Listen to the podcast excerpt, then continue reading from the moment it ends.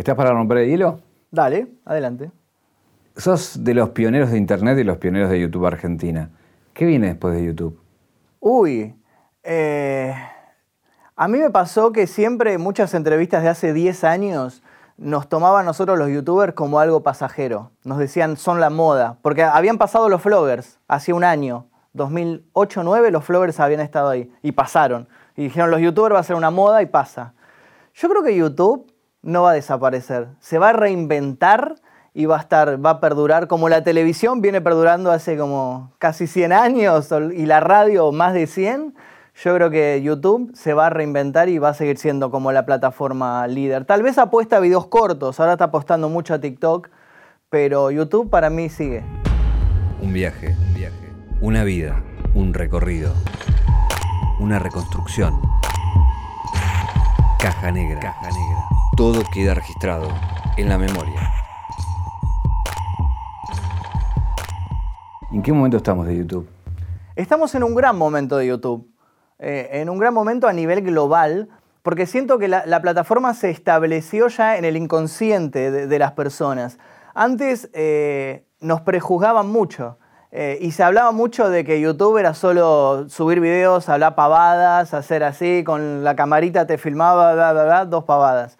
Y, se pensaba que era eso, que era gente con tiempo al pedo, eh, que filmaba tal vez su vida cotidiana y que no le importaba absolutamente a nadie. Pienso que YouTube está en un gran momento porque eh, estamos, hay digamos, contenido de entretenimiento, de diversión, para relajarse, para desconectar, y también hay mucho contenido que es lo que más consumo yo, de, no sé, de historia, de ciencia, de casos, de un montón de, relatos, de cosas que están buenas a aprenderlas y, que a veces había que ir a un blog para aprender esto, ¿no? Había que leerlo, eran textos y a veces uno no iba a un blog. Y acá está bueno porque tenés a alguien que te lo relata y pienso que hay una fusión y que hay contenido para todo, ¿eh? para chicos, para grandes, para lo que sea. Y, cada vez más se asienta en el público, ¿no? Eh, va, va pasando las brechas de edades. Antes eran solo adolescentes, tal vez, lo que miraban, o muy jóvenes, y hoy ya va 30, 40, 50, 60, 70. Gente que mira el noticiero en YouTube y, siento que cada vez gana más terreno. Vos estás hace, en YouTube hace más de 12 años. Sí, 12, 13, por ahí. Eh, julio, yo, no, o sea, mi canal lo creé en mayo 2006, pero después no lo usé, lo usé a partir del 2009. Eh, y remaste todas y ahora estás en un momento como de de estabilidad de poder vivir de esto? Sí, sí, sí. Eh, empecé a vivir así, decir, por fin puedo cobrar esto y vivir de esto y no, no tener que hacer otras cosas a partir del 2018 recién. Eh, a mí me causa gracia a veces porque hay gente que me escribe y que empezó el canal hace un año o me dice, che, y mi canal no, no sé qué es. Y le digo, ¿sabes, ¿sabes todo lo que la tuve que remar yo? No tenés una idea. Eh, cuando empecé en YouTube, yo me acuerdo que todavía estaba trabajando en la juguetería. Yo trabajaba en el mundo del juguete y, y, tenía, trabajaba seis días, tenía un solo día libre. Ese día libre lo usaba para filmar. Primero quiero ir al pibe de Temperley. Eh, que, nada, que está ligado también al miedo de chiquito. ¿Escribías cuentos de terror de muy chico? De muy chico, de muy chico. Y, está bueno porque siento que el terror fue algo cíclico en mi vida. Hubo un momento en que tal vez me alejé un poco y después vuelve y siempre. Eh, yo, uno de los primeros recuerdos de películas que, que vi de chico fue El regreso de los muertos vivos. Eh, que es una película de, terror comedia en realidad, pero cuando la vi de chico me aterrorizó completamente. Había un monstruo, un zombie que sale como de un barril de petróleo, todo así, que me quedó trabado acá en la, mente. Y tengo esos recuerdos de estar jugando en el preescolar a, los zombies. Y, después, no sé, o sea, eh, mi madre tuvo mucho que ver con esto. Ella de chico me regalaba, no sé, muñeco de Drácula, me regaló, no sé, un libro de Edgar Allan Poe cuando tenía 12 años siempre como un poco se dio cuenta que iba por ahí, que me gustaban los cazafantasmas, que me gustaba todo lo que era por ahí y me incentivó mucho en ese sentido y, siempre fue algo que fue y vino en mi vida el terror y, hoy lo sigo haciendo y, es re loco para mí poder volver a eso. Eh, ¿Por qué pensás que tenemos fascinación por el terror? Los argentinos también en particular, más allá que es un fenómeno mundial, nos gusta mucho el terror acá. Nos gusta mucho el terror y, siento que últimamente también el cine de terror de género en Argentina está creciendo. Tuve muy ligado también mucho al cine de género con el Festival Buenos Aires Rojo Sangre y demás. Y siento que ahora últimamente se está afianzando también acá. eh, y si bien hubo mucho traspié al, intentar llevar terror a Argentina, hubo un gran eh, comienzo con Narciso Ibáñez Menta y demás, y después siento que se perdió un poco, porque se fue un poco por la bizarreada, por lo medio grotesco. Eh, y siento que últimamente en Argentina se está volviendo a consumir. películas como Aterrados, como Al Tercer Día, son películas que están volviendo a traer el terror bien hecho en Argentina. Y siento que está bueno porque es una manera de sentir miedo sin eh, poner en riesgo tu vida, ¿no? Eh, de, sentir ese terror de que te persigue un asesino, de estar en un lugar horrible, pero estás en tu casa o estás en un cine y estás a salvo y cuando se termina la película estás como, ay, a mí no me pasó nada. Pero es una adrenalina que está bueno a veces sentirla. Eh, me desbloqueaste un recuerdo que es el de Narciso Ibáñez Menta, que era el pulpo negro, que era también un presentador y, capo. capo. A mí me encanta Narciso, yo no, lo vi, o sea, yo lo llegué a ver de archivo, porque, o sea, yo todo el terror que consumí fue fines de los 80, principios de los 90. Eh, pero lo llegué a ver después de archivo, de conocerlo, porque me interesaba ver quién era este tipo. Empecé a googlearlo y tenía como esa presencia de terror, pero también medio bizarro, o sea que no era terror así que te aterrorizaba, hacía, no sé, publicidades de extractores de aire, con fantasmas, y siento que eso es, una imagen que está buenísima, a mí me gusta mucho. A mí siempre me gustó ese tipo de, terror, pero no, no tan terrorífico, no serio y que todo el tiempo te hable. Vincent Price, por ejemplo. Vincent Price era muy ese estilo de figura de tipo elegante, que tenía esa presencia de terror, pero después hacía bizarreadas también con los Muppets o con cosas medio chistosas. Ahí, lo que tenés es después tu eh, incursión en el polimodal de arte, que ahí, bueno, podías, mucho más elementos podías para, tenías para jugar, digamos, ¿no? Mm, mm. Eh, y eso también, por un lado, también dentro de la música, con Eminem, como que fue conformando lo que sos hoy un poco hoy, ¿no? Sí, a mí lo, que fue la secundaria, mucha gente dice que la pasó muy mal en la secundaria, pero yo siento que la pasó mal porque no dio en la tecla de lo que quería estudiar, ¿no? Siento que muchos por ahí los padres los obligaron, por eso siempre destaco la figura de mi mamá porque ella eh, sabía quién era yo y sabía lo que quería, sabía que yo no iba a ser futbolista, que no iba a tocar una pelota en mi vida, que lo mío iba por el lado del, terror, del arte o lo que sea, y siempre fue como vamos, vamos por acá y me apoyó en todo lo que hice. Y cuando hubo que estudiar me, me anotó en arte, en Polimodal de Arte, y tuve la posibilidad de empezar a filmar de agarrar una cámara. En mi caso en particular no tuve la suerte de poder tener acceso a una cámara por una cuestión económica, digamos. O sea, y para mí fue increíble y toda esa, la adolescencia para mí fue una época muy linda.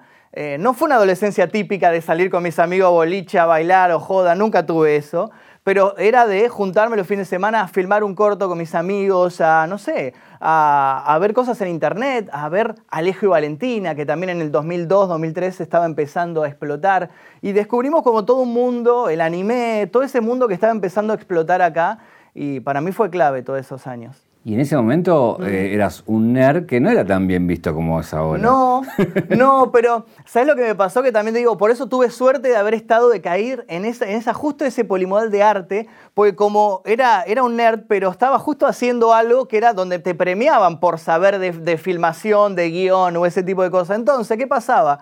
No me bulineaban porque querían trabajar conmigo. Estás rodeado de nerds. Claro, éramos todos nerds. O sea, eh, principalmente éramos, éramos, todos más o menos nerds. Era distinto ser nerd en esa época. Era distinto, no sé, las convenciones de anime, que te guste, eh, no sé, Dragon Ball, Los Caballeros del Zodíaco, ese tipo de cosas no es tan bien visto como ahora, ¿no? Ahora cualquiera lo dice y es como incluso top. vestirte, ¿no? Con cosas de Naruto, pero antes no era así.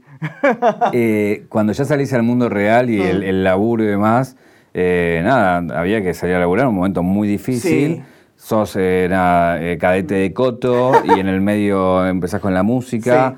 fue como un inicio bastante remado, ¿no? Fue difícil, fue difícil. Yo a veces veo en YouTube los chicos que por ahí tienen 17 o 18 años, viste, que tienen la posibilidad de tener acceso a una cámara, a una computadora y suben un video y justo la pegan y se hace viral y es como, bien, o sea, me parece buenísimo y los felicito y a veces incluso si tengo acceso a hablar con ellos, les digo, valorá esto, valoralo porque esto no, no, no siempre pasa así, es re difícil.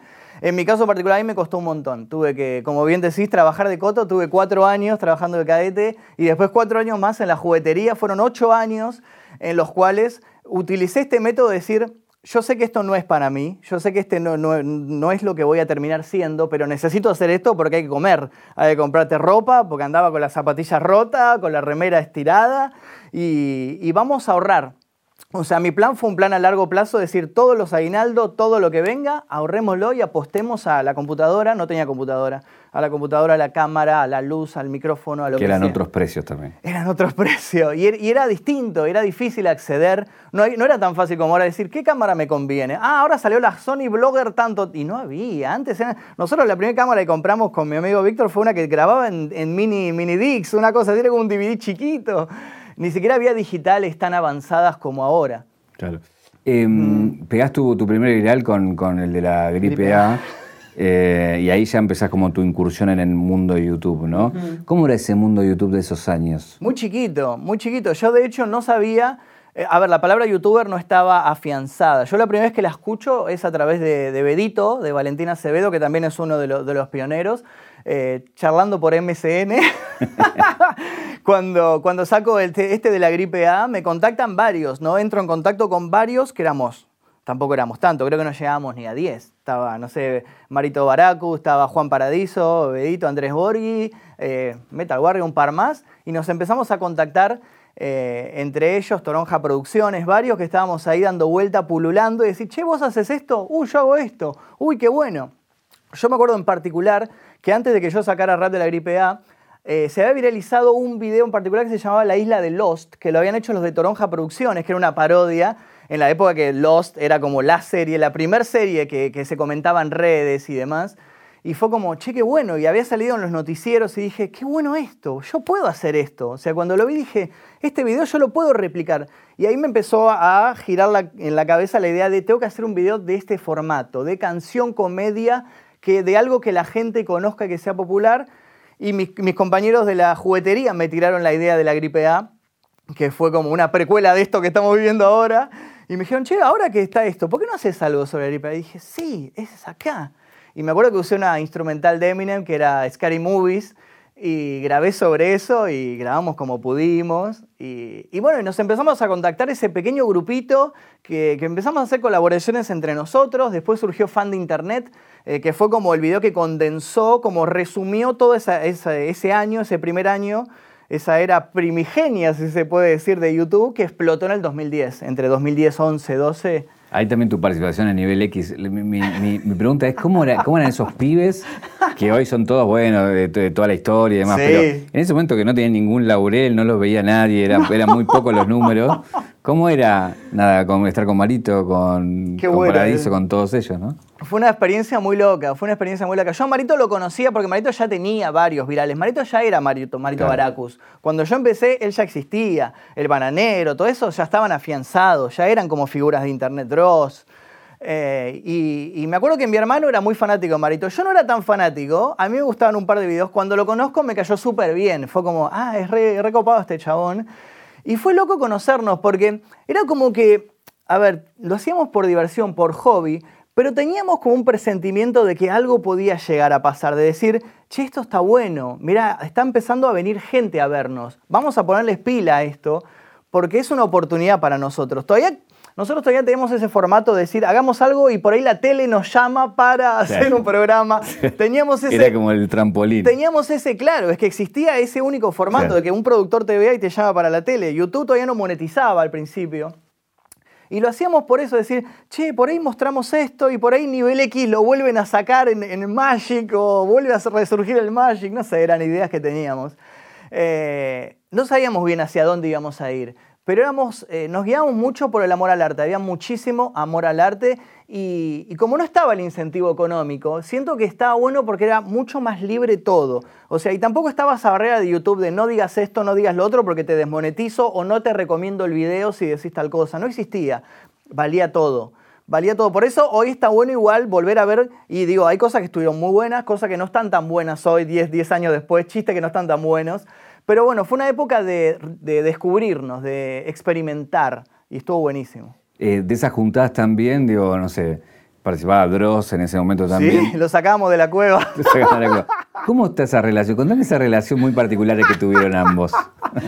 Bueno, yo a Dross lo conozco en una de las juntadas. Yo no lo miraba, o sea, lo escuchaba, conocía el nombre de él, pero no, no miraba el contenido de él porque él no hacía terror en ese momento. hacía un contenido que a mí no me gustaba, que era medio ese gamer que aparte era troll y se peleaba con gente y medio insultaba. Y no, no era un tipo de contenido que yo buscaba. Lo conozco en una juntada que estábamos todos y de repente empiezan a decir Dross, Dross, Dross y salen todos los pibes corriendo a ver a Dross y cae este tipo raro con un, sobre todo negro de cuero largo con un sombrero. digo, ¿quién es este tipo? claro. Y empieza a decir es Dross y dije, ¿quién es Dross? Bueno, y ahí lo conocí por primera vez, ¿no? Fue como, hola, ¿qué tal? Después, en esa ida y vuelta, él saca en un momento un video él siempre sacaba videos criticando algo, criticando al rap, al hip hop, diciendo que los que hacían rap eran cavernícolas, bla, bla. Era parte de su personaje, ¿no? Buscar molestar y ofender. Eh, él tenía un personaje del troll que iba siempre ahí. Bueno, y yo en ese momento era mucho más joven, eh, era un pibe de veintipico que me enojaba con cualquier cosa y era como, oh, no, no puedes estar insultando al rap. Hoy es como totalmente, haría nada, lo ignoraría, como bueno, que diga lo que quiera. Pero en ese momento era como, ¡no! y lo fuimos a, en vez de ir a increparlo o hablar con él, hicimos una parodia en, nuestro canal. Em, lo comparábamos con otro youtuber yankee que era muy parecido, que se llama James Nintendo Nerd. Decimos que, no, que, que se copiaba de él. Bueno, él vio este video, nos hace otra parodia y nosotros le hacemos otra parodia. Y, y fue parodia tras parodia. Y se armó lo que fue como la primera guerra entre youtubers de Argentina. Eh, que fue como wow, tipo, para la gente fue raro porque hasta ese momento éramos todos amigos y todos, y de repente hubo un choque ahí y se armaron dos bandos muy fuertes, eh, y no fue algo planeado, surgió así. Después con el tiempo, tipo 2015, nos cruzamos en un Club Media Fest, y me acuerdo que lo vi de lejos y fue como, uy, está Dross, ¿cómo va a reaccionar? Y me quedé duro y él me ve y me dice, eh, me Mephisto, no sé qué, y nos abraza. Él viene y me abraza y fue como, ah, está todo bien. Y nos sacamos una foto y dije, saquemos una foto porque la gente no me va a querer esto.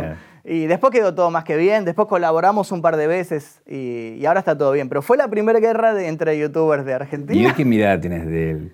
Me parece buenísimo, porque siento que también eh, hizo esta cosa de ir y volver con el terror, que siento que a él le gusta mucho, él, le gusta escribir, y está bueno porque se puede dedicar a lo que realmente le gusta. Dejó un poco de lado ese personaje que a mí personalmente no me gustaba tanto, ese personaje de provocador, que hoy en día no, no sé si lo puede hacer tan libremente como antes, eh, pero me gusta mucho lo que hace eh, y siento que lo veo muy afianzado y hoy es el, como el icono del terror en internet es él, o sea, él es el, como el representante del terror número uno. Hay una segunda ola que es que ustedes eh, alientan al principio, que es la época de, los carilindos y todo eso, que también ustedes le dan una mano, pero también después quedan desplazados un poco por eso, sí, hemos hablado mucho. Yo, hablé de eso y siento que Marito también habló de eso.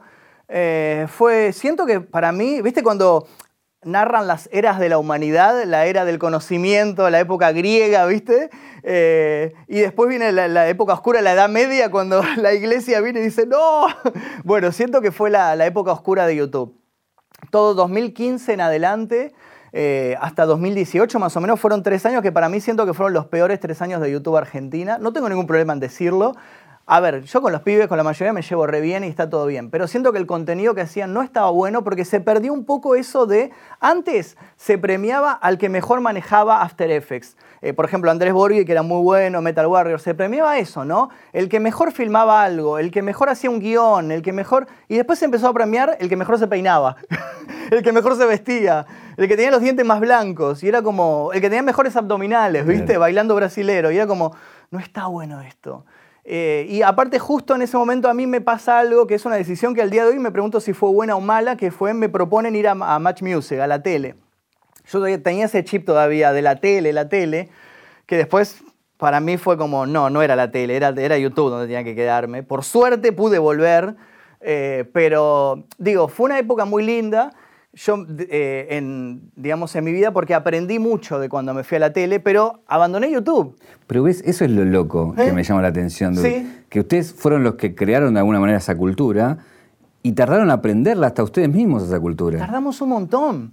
Tardamos un montón porque pasa que no había nadie que te dijera, eh, hace esto porque la vas a pegar. Hoy Pones cómo hacer un video viral en YouTube, cómo hacer crecer 100.000 suscriptores en un mes. Está lleno de videos y la mayoría eh, son correctos. O sea, y lo haces y lo, lo aplicas y funciona. No había nada. Y aparte, bueno, también estaba el tema de la, lo que es monetización, que no es como ahora. Era mucho más difícil, hubo un bloqueo al dólar, antes cobrábamos, viste, de una manera, después no pudieron entrar más dólares, nos quedamos toda la nada.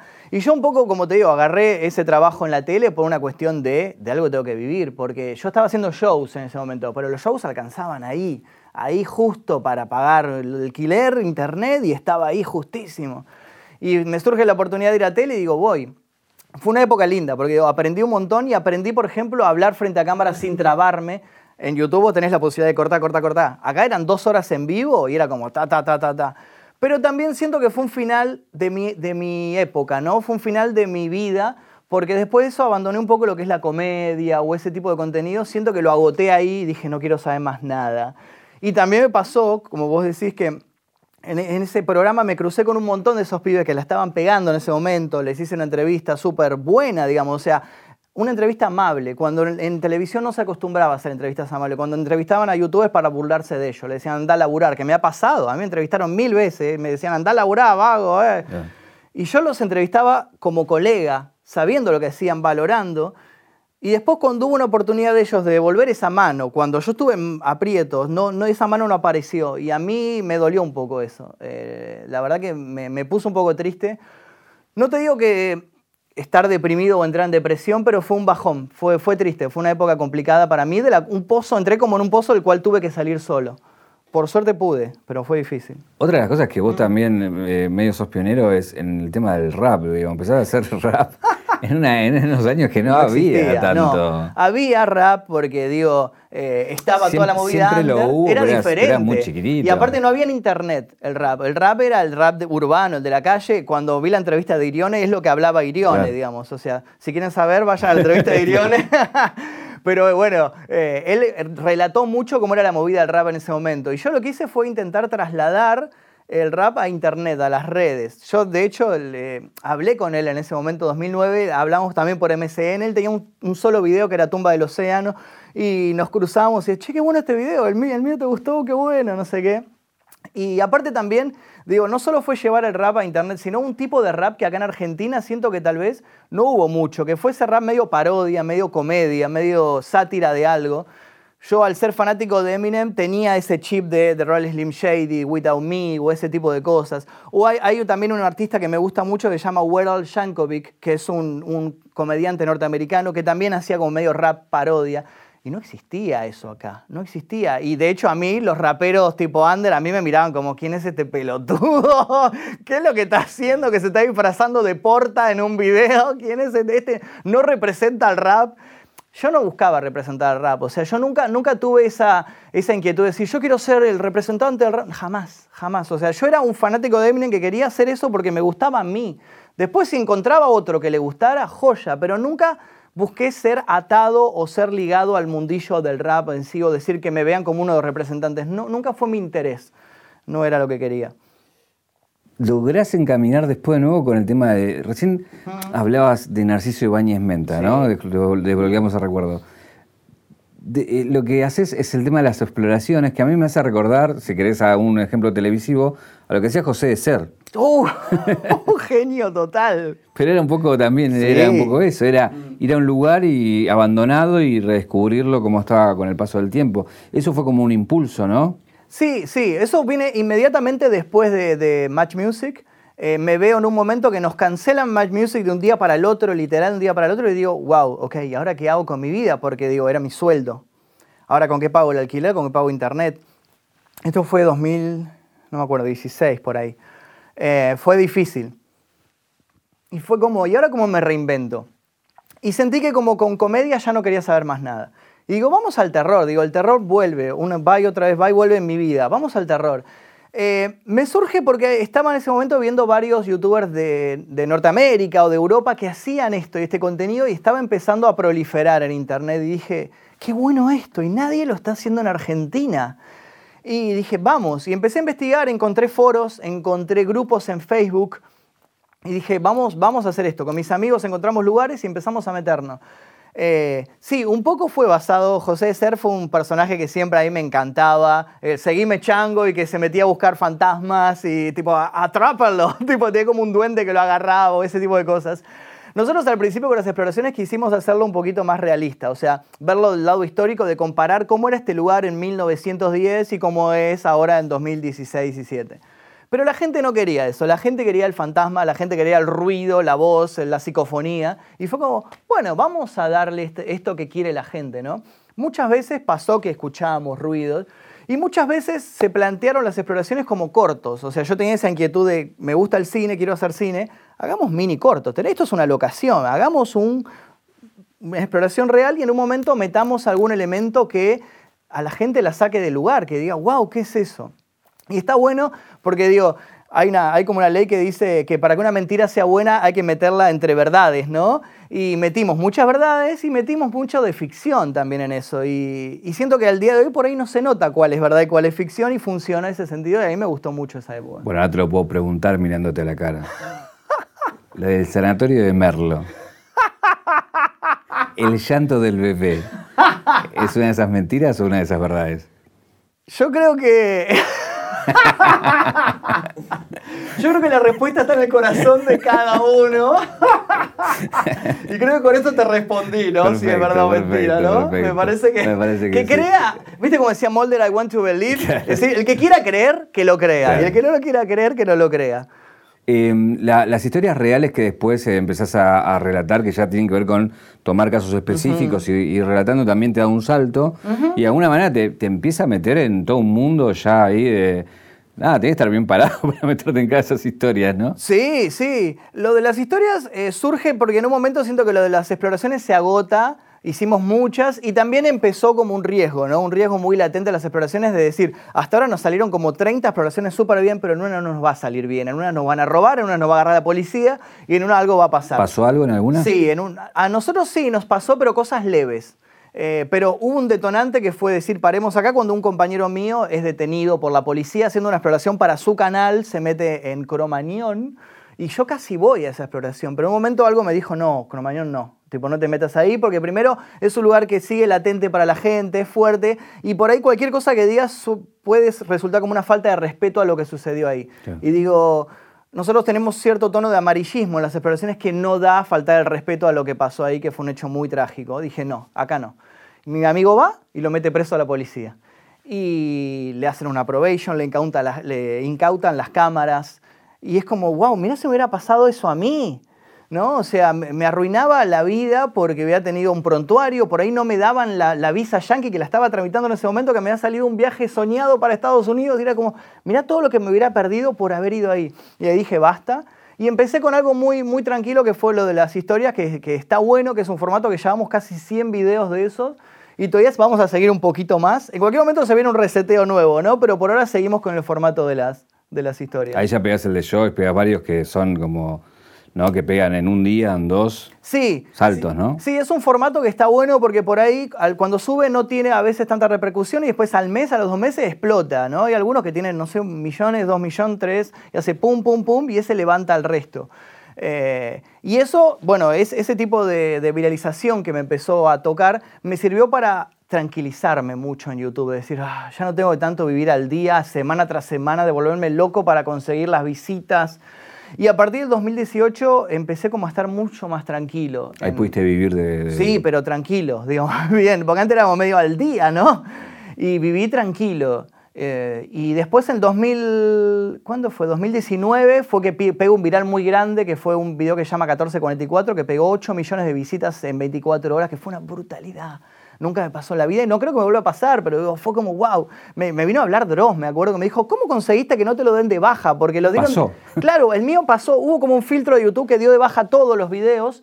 Siento que el mío fue por el horario en donde lo subí. Yo lo subí como a las 8 de la mañana, el resto lo subieron como a las 10, 11. Y YouTube como que ordenó que todo lo que se suba a partir de este día, a partir de esta hora, se de baja. El mío pasó el filtro y cuando la gente buscaba, estaba solo el mío. Y empezó a entrar, entrar, entrar, entrar. Y hizo 8 millones de visitas y no solo me, sirvió en, visitas, sino económicamente también para tranquilizarme, para decir, ah, para un poco, me tomo un descanso, un mes de descanso y veo cómo sigo, porque necesitaba esa cosa de aclarar las ideas, de decir, ¿cómo sigo en YouTube? ¿Qué hago ahora de mi vida? Y ahí es donde surge todo lo de los casos, ¿viste? Todo esto, que este formato que, hasta ahora sigue, sigue funcionando. Si tienes que recomendar a uno que vaya a ver un caso, ¿cuál recomendás? ¿Cuál recomiendo? Em, el del fanático de Bjork. El del fanático de Bjork siento que es uno de los casos que más me gustó a mí porque tiene esa cosa que a mí me, me obsesiona un poco eso de que me tocó, eso del fanático loco. de que se te acerque un loquito y te empieza a decir incoherencias que me ha tocado en la juntada. Yo soy una persona muy abierta, muy sociable, no, no, no soy de, estar, viste, alejado de todo. Y cada tanto para mis cumpleaños hacía juntadas y demás y una vez me, me tocó de que se acercó un pibe y me dice, che, quiero hablar con vos, te quiero pedir un consejo. Y dije, joya, vamos a hablar. Por ahí me pedía un consejo de YouTube o lo que sea, me ha pasado. Y me dice, mira, yo tengo que hablarte porque me pasó algo muy, muy fuerte anoche. Yo hice un pacto con tres reyes del infierno y se me aparecieron y me pidieron una cosa.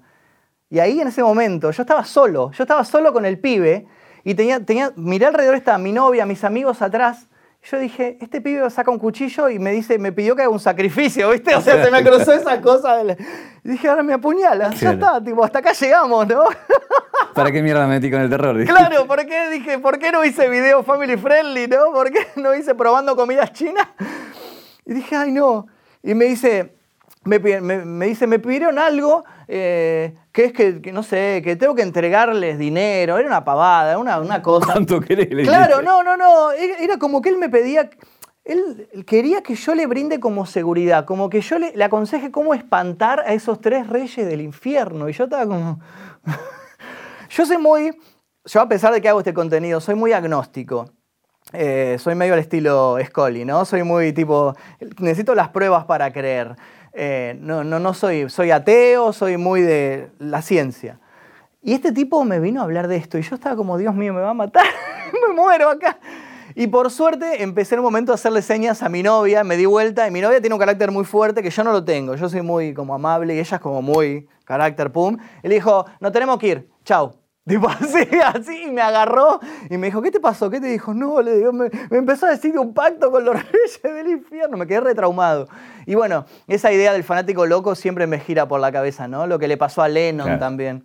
¿Qué, historia no te, no te animaste? ¿Que estás ahí siempre o con qué cosas no te animás? Ah, bueno, em, siento que nos animamos a todo, ¿no? Pero a veces cuando se trata de asesinatos de chicos o cosas así, si bien hemos contado casos de ese estilo, eh, metemos filtros. Eh, hemos censurado las, imágenes que encontramos. A veces se consiguen imágenes terribles de autopsias o cosas así que dije, esto no. Esto no sale de la web, esto se queda acá en la web, a que esto no. Censuramos mucho, tal vez no en guion, pero sí en, en lo que mostramos. ¿no? Intentamos que sea, si bien la idea es que, cause un shock en el público, tampoco hay que ser morboso ya gratuitamente, ¿no? Y hay una censura en lo que se muestra.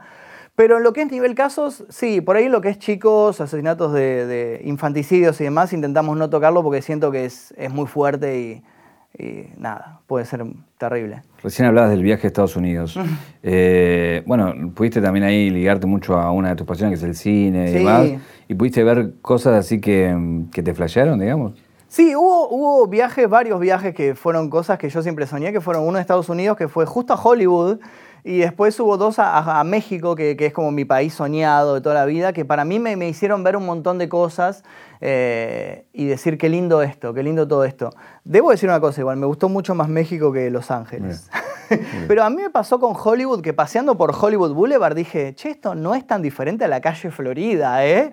O sea, estaba ahí, había un fanático religioso con un cartel de God is real, God is coming, ¿viste? La típica, ¿viste? Then is near, tipo así. Eh, locos por la calle, lleno de locos. Y fue como me asustó un poquito igual, ¿eh? El lugar me encantó, lo que es el paisaje, todo eso fue increíble. Aparte tuve la oportunidad de vivirlo con un gran amigo que es Juan Manuel Paradiso, jugando con Natalia, gran amigo de toda la vida. Y siento que eso me, jugó a favor, porque si hubiera estado solo tal vez no lo hubiera vivido de esta manera. Y compartirlo con un amigo con el cual compartimos los primeros años de YouTube y decir, loco, ¿te, ¿te acordás cuando estábamos con una camarita así, grabando en el planetario? Y ahora estamos paseando en un descapotable en Beverly Hills. Fue como, ¿qué pasó en el medio? ¿En qué momento de nuestra vida pasó esto? ¿No? Recordar ese flashback de estar haciendo horas extra en la juguetería para comprar la camarita y decir, loco, valió la pena, valió la pena 12 años de esfuerzo, valió la pena. O sea, ¿Estuviste en el set de Ellen? Estuve en el set de Ellen DeGeneres, hicimos un recorrido por Warner porque fue gracias a Warner que realicé todos estos, estos viajes, gracias a Mariana, que es una de las mujeres que trabajaba en Warner, que fue una gran amiga que me ayudó en un montón. Y recorrimos los sets de Warner, eh, donde filmaron Friends, donde filmaron varias películas. Em, estuvimos en lugares muy copados, ¿no? Xochimilco en México también, que es la isla de las muñecas, un lugar donde hay un montón de muñecas colgadas, que es terrible. Y fuimos de noche, lloviendo, con barro. Fue una experiencia que para mí fue irrepetible, digo. Em, y vivimos muy, digamos, lugares muy icónicos, ¿no? Cosas muy lindas vivimos, estuvo muy bueno. Em, ¿Qué viene? Porque ahora, así, de toda esta historia que contás, hoy laburás con un equipo, tenés guionistas, tenés gente que te a filmar. Para mí es una locura, porque bueno, el año pasado tuve la oportunidad de decir, che, ahora ya puedo trabajar con gente. Y fue, fue un reto armar un equipo. Fue como, ¿a quién llamo? Eh, ¿Llamo a la gente más calificada o llamo a los que siempre soñé trabajar? ¿no? A mis amigos o a mis amigos que tal vez están sin laburo por la pandemia y les puedo dar una mano. Y hay una entrevista a Orson Welles que le preguntan, tipo, eh, usted siempre contrata amigos, ¿cuántas veces se arrepintió de eso? Siempre, dice. Pero digo, qué mejor que trabajar con amigos, ¿no? Y bueno, y logré armar un equipo que son toda gente que en algún momento de mi vida los fui cruzando de diferentes lugares, de la banda, de Rojo Sangre, de otros canales.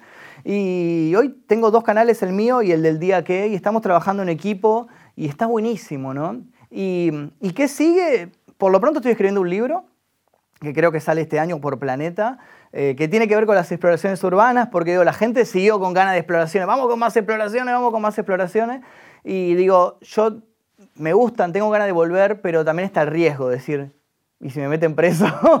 y me acuerdo de mi amigo el que fue preso y fue como, no, no puedo hacer eso. Y digo, vamos a volver, pero en libro. Y, y surgió como esta oportunidad y empecé como a escribir algo basado en mi experiencia como explorador urbano, pero con personajes de ficción, lo que me da lugar a meter situaciones más interesantes, gente, no sé, aparecen como unos deformes. Es medio Las colinas tienen ojos, Masacre de Texas, con la exploración urbana. Me hicimos una mezcla de todo lo que a mí me gustó siempre y pude condensarlo ahí.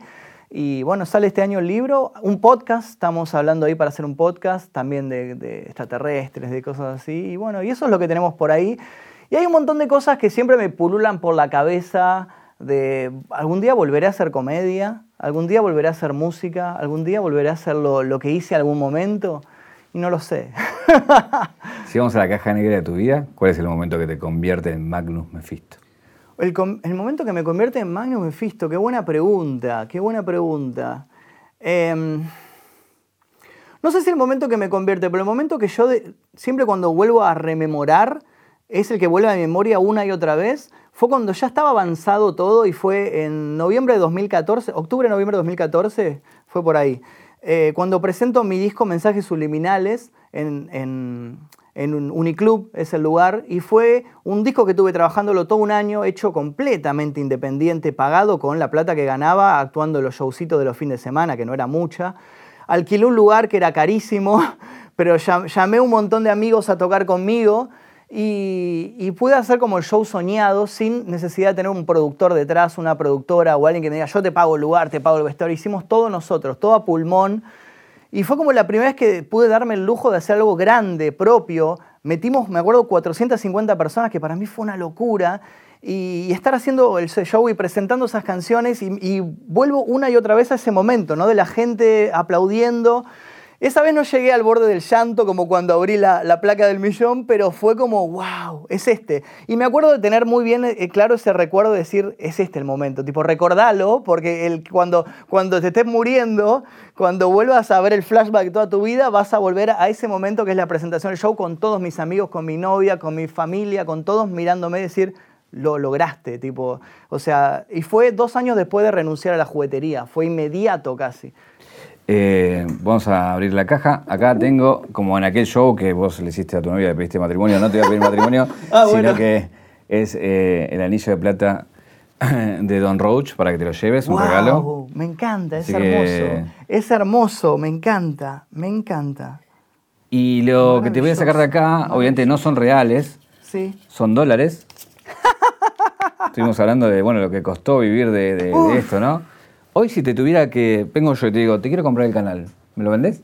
No tiene precio, no. No. Pero lo que vos quieras. No. No.